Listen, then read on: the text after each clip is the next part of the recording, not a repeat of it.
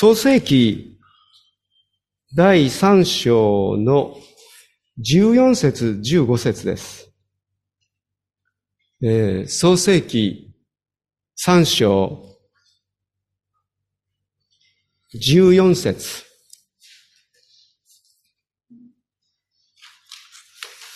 神である主は蛇に言われた。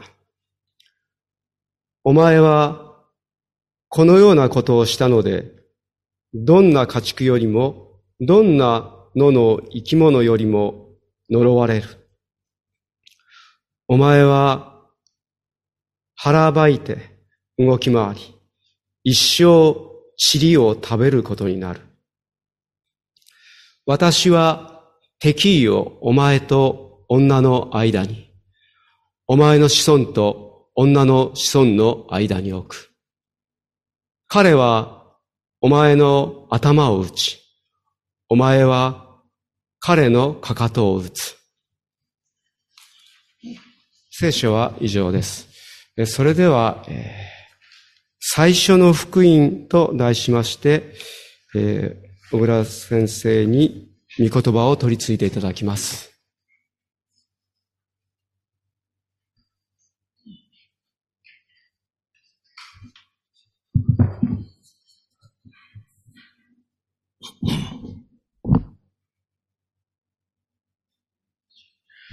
おはようございます。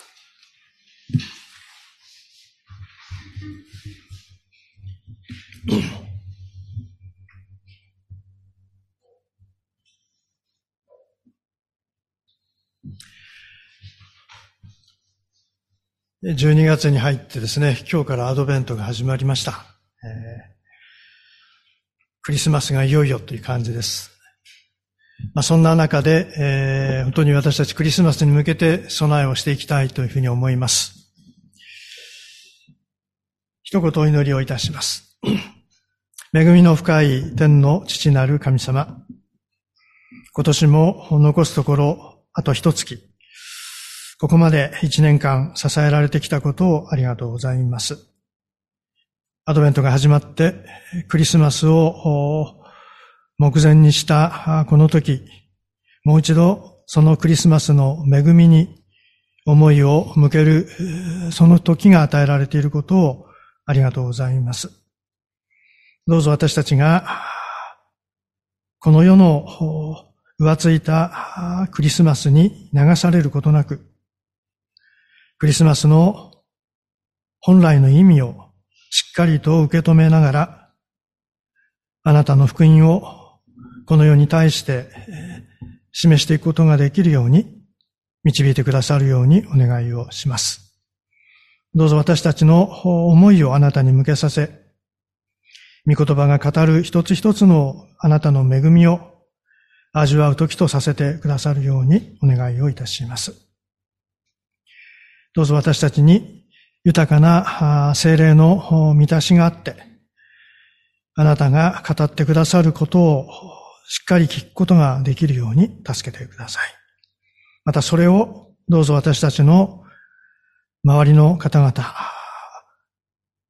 家族や友人、知人たち、そういった方々にどうぞ伝えることができるように助け導いてください。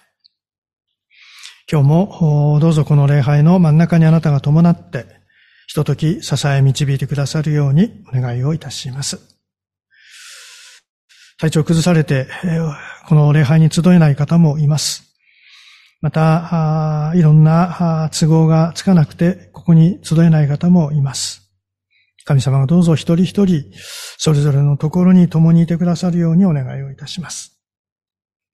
また、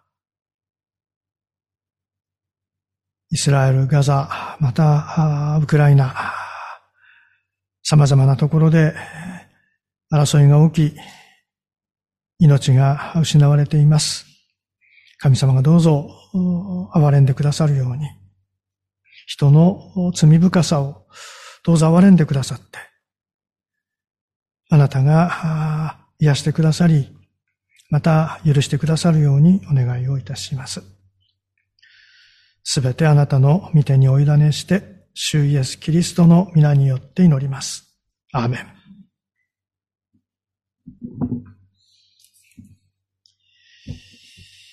えー、先ほども言いましたけども、今日、アドベント第一手術ですね。アドベント。日本語で表すと対抗節が始まりました。まあ、ツリーがありですね、えー、玄関先にはリースがあり、そしてここにはクランツに火が灯っている。クリスマスシーズンが来た。ね、まあ、心躍ってる方も多いかもしれません。でもね、私は憂鬱なんですよ。クリスマスのことみんな知ってますよね。今年何話そうかって 悩んでしまうんですね。まあ先週半ばまでね、それでもう本当にうつうつとしていました。でもね、そんな中でね、気づかされたことがあるんですね。変に目新しさなんかいらないだろうと。クリスマスが私たちにとってどれほど大きな恵みであるか。それを繰り返し語ればいいんだと。まあそういうふうにこう、まあある弁開き直ってですね、気分が楽になりました。まあですんで今年も これまでと同じようなことを話します。ですので、あの、途中で眠くなって聞き漏らしても大丈夫です。まあ、これまでの話を覚えていればですけどね。えー、まあ、アドベントの始まりですので、えー、クリスマスの主人公である救い主誕生の予言。まあ、それは私たちの救いと直接関係するものですから、福音と呼んで差し支えないと思います。その福音から、しかも最初の福音から、そこから今年のアドベントを見ていきたいというふうに思います。救い主に関する、救い主の、まあ、誕生に関する予言というとですね、私たちの頭にすぐに浮かんでくるのは、おそらくイザヤ書ではないかなと思うんですね。7章の14節見よ、処女が身ごもっている。そして男の子を産み、その名をインマヌエルと呼ぶ。九章の六節一人の緑子が私たちのために生まれる。一人の男の子が私たちに与えられる。主権はその方にあり、その名は不思議な助言者、力ある神、永遠の父、平和の君と呼ばれ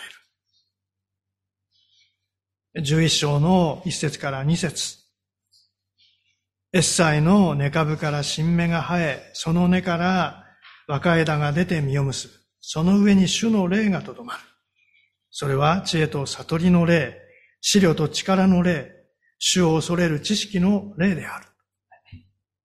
まあ、おなじみの予言がですね、イザヤ書にはこう出てくるわけですね。そして53章にはあの苦難のしもべの予言もあるわけですよね。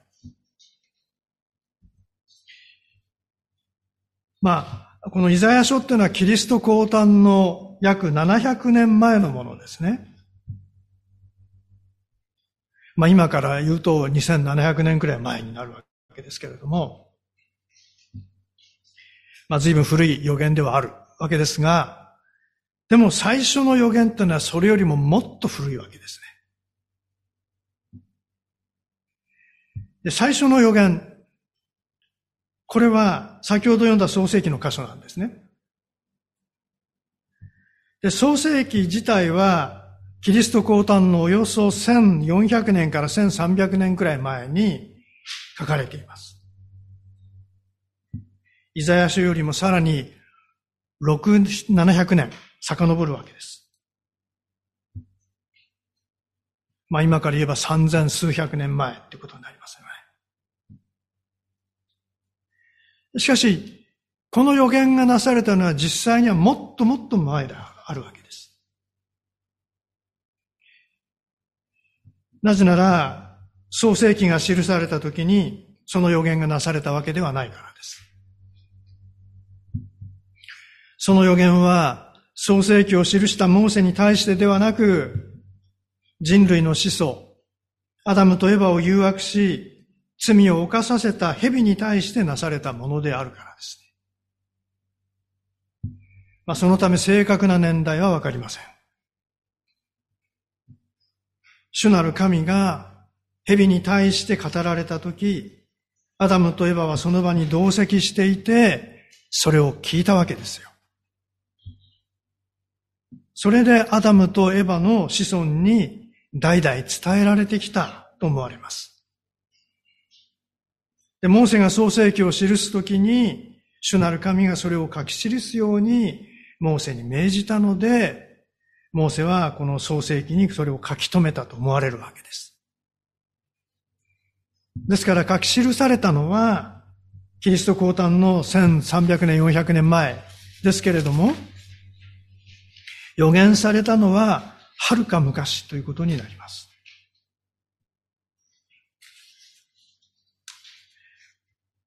まあ、人類に対してなされた最初の予言と言ってもいいのかもしれません。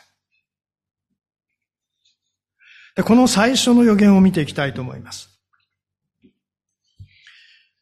でお前はこのようなことをしたので、どんな家畜よりも、どんな野の生き物よりも呪われる。お前は腹ばいで動き回り、一生塵を食べることになる。私は敵意をお前と女の間に、お前の子孫と女の子孫の間に置く。彼はお前の頭を打ち、お前は彼のかかとを打つ。まあ、特に後半の15節。これが最初の救い主誕生の予言ですね。まあ、どこにこの救い主誕生との関係があるのかと思ってしまうような言葉ではあります。救い主というより、女性と蛇の非友好的な関係を言い表しているだけのようにも見えるわけです。しかし、じっくり考えてみると、この箇所はまさに救い主の到来と救い主の勝利。まあそれは鳥も直さず蛇、すなわち悪魔の敗北を意味するわけですけれど、それを宣言している予言であるわけです。なぜそう理解できるのか。まあ、そのためにはですね、このユダヤ人の考え方や表現法の特徴である平行法というのに注目する必要があります。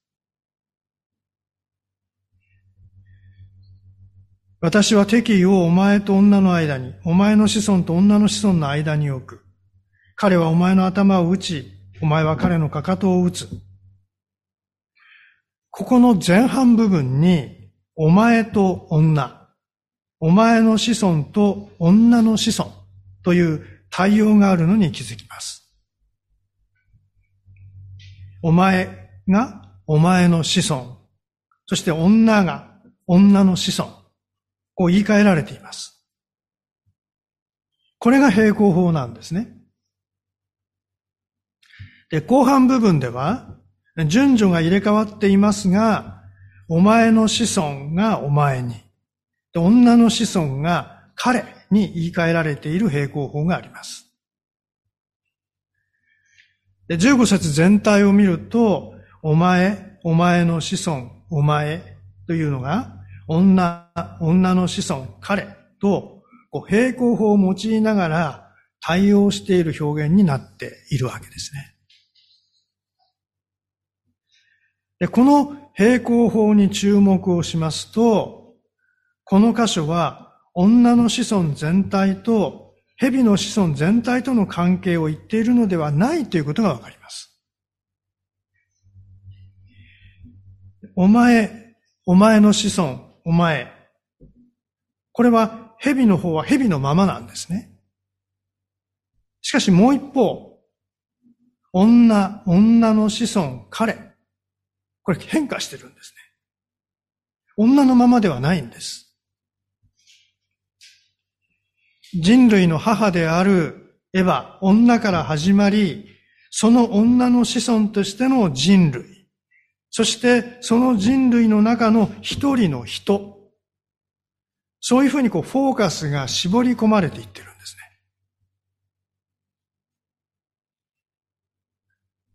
で。これ、その彼っていう言葉からもね、理解できるんですね。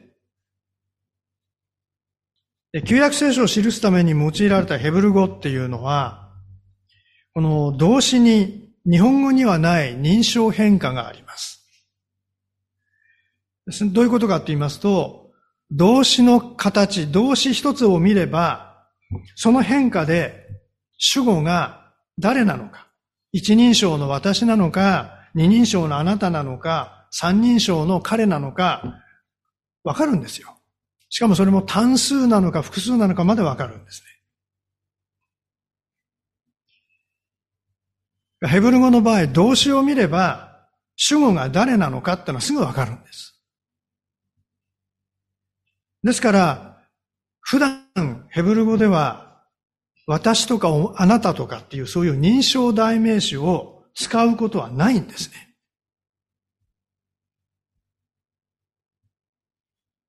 アハブティって言うとですね、私は愛しているってわかるんですよ。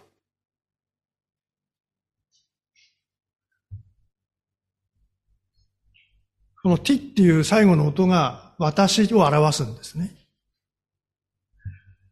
そういうふうに動詞を見ればもう主語が分かっちゃうんです。だから認証代名詞で私ってわざわざ言う必要はないんです。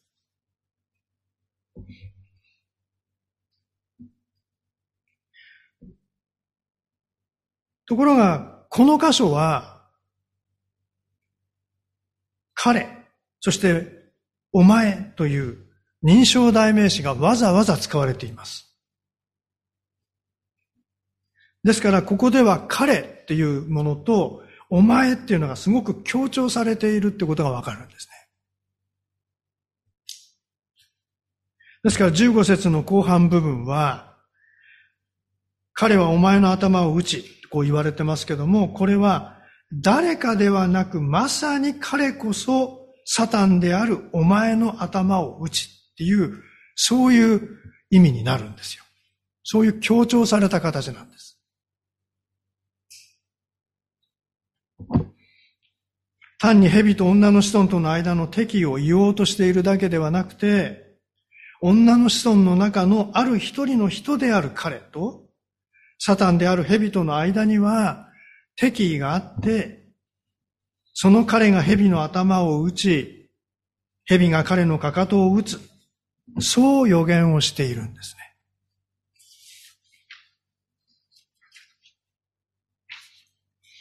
では、この女の子孫の中のある一人の人である彼、一体誰のことでしょうか？で、この彼は、蛇の頭を打つわけです。で、この表現は蛇、すなわちサタンを完全に打ち滅ぼすものを指しているわけです。聖書の中でそのような方として示されている方はイエス・キリスト以外いないわけです。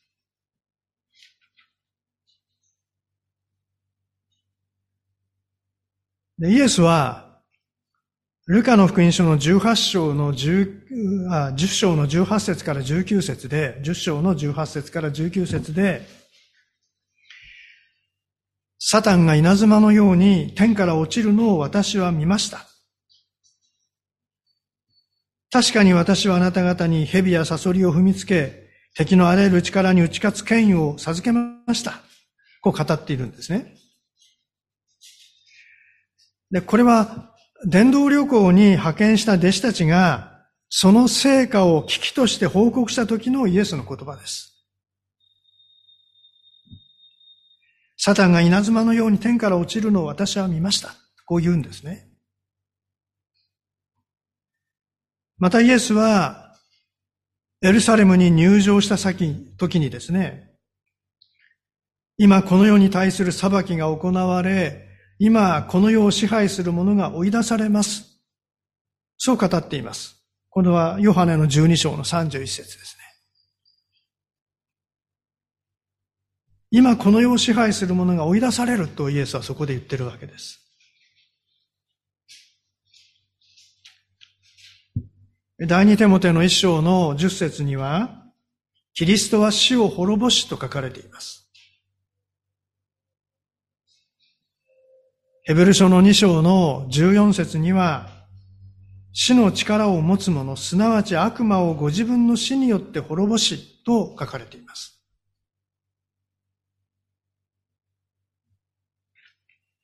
さらに目視録の17章を見ると、そこには、主の主、王の王と呼ばれる子羊が、そして19章には、白い馬に乗った方で、確かで真実な方とか、神の言葉とか、王の王、主の主という名を持った方が登場しています。そしてその方は悪魔やその一味と戦って、これを滅ぼすことが記されているわけです。また、目視録の五章には、子羊と呼ばれる方が登場していますけれども、この方は、ほふられたという言葉で繰り返し説明されています。で、これらをこうまとめてみると、目視録において、悪魔に勝利し悪魔を滅ぼされる方は、紛れもなくほふられた子羊と呼ばれる方であるわけです。そしてこの目視録の一章には、この方は、私は死んだが身をよいを限りなく生きていると証言されている。ですね。ですから、目視録全体を見ると、悪魔に対する勝利者として出てくるのは、十字架につけられたイエス・キリストである。これは明らかであるわけですね。女の子孫の中のある一人の人である彼。それは、クリスマスにこの世に来られたイエス・キリストである。そう結論づけることができるわけです。で一方、ヘビンに関してですね、彼のかかとを打つと言われていますよね。で救い主も全く無傷で救いを成し遂げるのではないということを意味していると考えていいでしょう。救い主も傷を受け痛みを感じるんですね。一時的ではありますけれども、十字架の痛みと死の苦しみを味わわれて、私たちの救いを成し遂げられたということがわかります。で、こうやって見てくるとですね、創世記の3章15節これは悪魔を滅ぼすために救い主が女の子孫の中から誕生するという予言である。そう理解することができるだろう。ですね。それでこの御言葉、これは最初の福音、原福音と呼ばれるんですね。さらにこの女の子孫ということに注目するとですね、興味深い言葉が第一手モての2章の15節に出てきます。第一手モての2章の15節女は慎みをもって信仰と愛と清さにとどまるなら、子を産むことによって救われます。子を産むことによって救われますって書いてあるんですね。でこの言葉は実は聖書の中でも解釈の難しい言葉の一つです。これ単純に読めばですね、単純に理解すれば、子を産まない女の人は救われないってことなんですよ。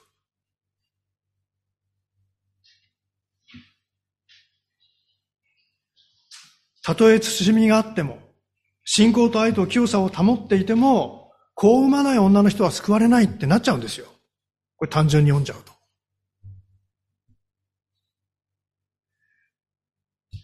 変でしょ？もしそうだとしたら、一生主に捧げ独身で素晴らしい働きを成したマザー・テレサのような修道女。一人で外国に渡って生涯主のために宣教した婦人伝道師、婦人宣教師。みんな救われないことになっちゃいますよ。あるいは結婚していても、不妊のクリスチャン女性も救われないことになってしまいます。これいくら聖書がそう言っててもね、これアーメンって言えないでしょ。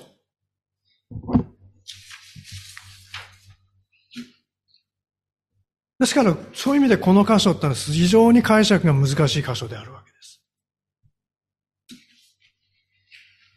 で、この箇所を理解するには、文脈を見る必要があるんですね。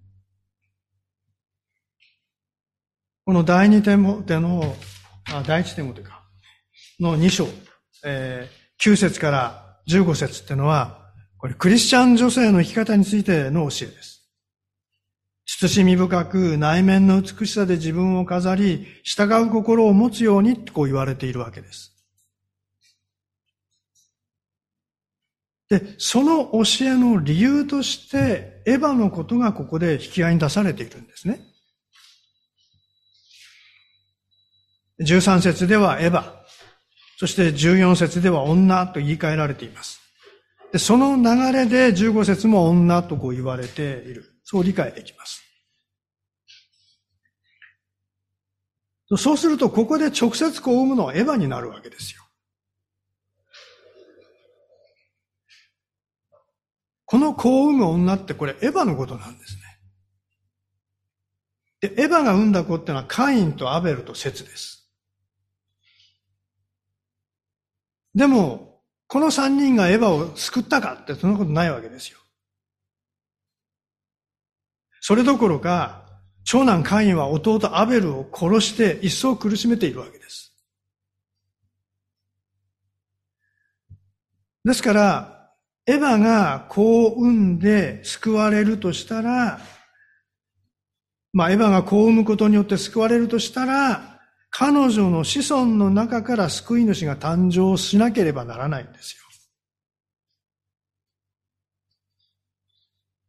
そう考えると、ここで生まれてくる子、それはまさに創世記で言われている女の子孫につながるんです。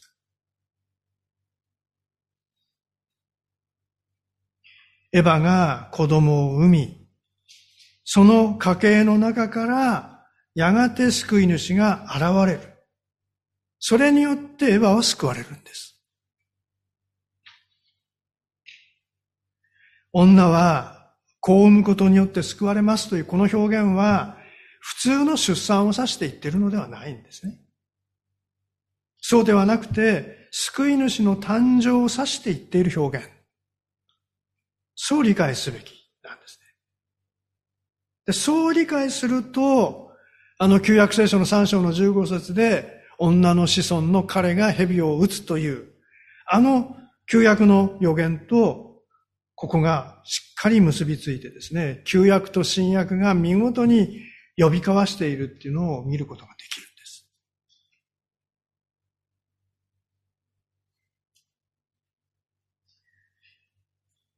でもう一つここで覚えておきたいことがあります。創世記の方に戻りますけれども、まあ、神の言葉を退け、神に反逆した罪人アダムとエヴァに対する宣告がこの17節から続くわけですよね。でそういうアダムとエヴァに対する宣告の前に、この最初の福音が語られているっていうこと。これはやっぱり注目しなきゃならない。ま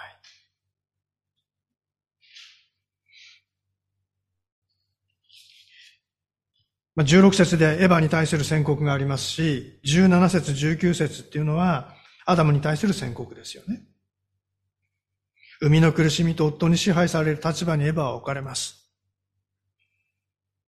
労働が苦痛となり、その苦痛を我慢しない限り、食料すら手に入らない。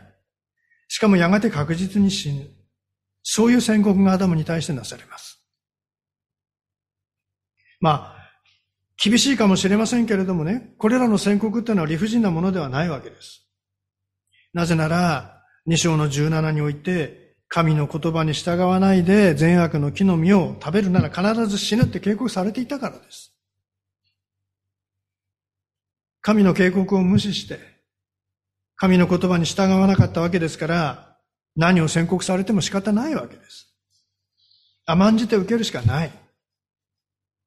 しかしそれにもかかわらず、神は彼らへの裁きの宣告をする前に、救い主の約束を与えているんです。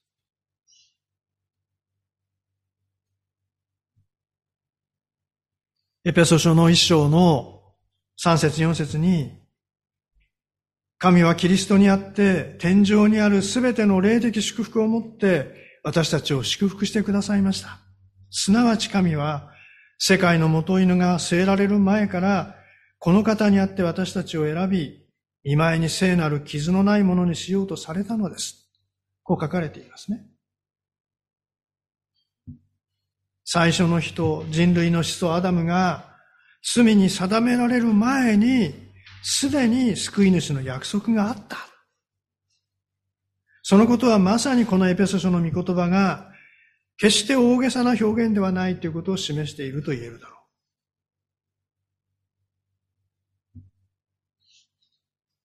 罪を犯して、神から離れてしまった人類に対して、その罪を確定し、裁きを行う前に、神は救い主の誕生を予言してくださったんです。そしてその予言に従って、クリスマスが実現し、私たちの救いが成就したわけです。まあ、この創世記の3章の14、15っていうのは、直接には蛇に対する裁きの予言なんですけれども、私たちにとっては、救いを約束された最初の福音なんですね。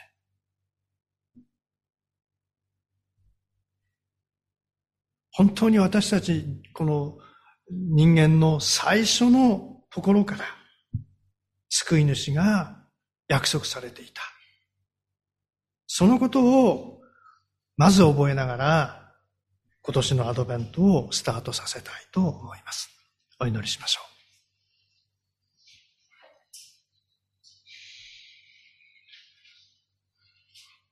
彼はお前の頭を打ち、お前は彼のかかとを打つ。天皇お父様、アダムとエヴァが罪を犯して、神様の前に立つことができなくなる、その時に、神様はそれを罪と定める以前に、まず、エヴァの子孫の中から、蛇の頭を打つ救い主の誕生を約束してくださったことをありがとうございます。神様はそのように私たち、人を愛して、人が滅びることのないように、救いの道を備えてくださいました。その約束通りに、イエス・キリストが神様の計画の中で、この世に来てくださって、十字架につき、私たちの罪を完全に処理してくださったことをありがとうございます。クリスマスの日を目前にしながら、どうぞ私たちが今、もう一度そのことを心に留め、神様の恵みに浸って、クリスマスの時を迎えることができるように、このアドベントの期間を導いてくださるようにお願いをいたします。世の人々もこの時期、キリストに思いを向けます。神様どうぞ、私たちがこのあなたの恵みを、この世に対していろんな形で指し示すことができるようにどうぞ導いてください。今日のこのひとときを心から感謝して、主イエスキリストの皆によって祈ります。アーメン。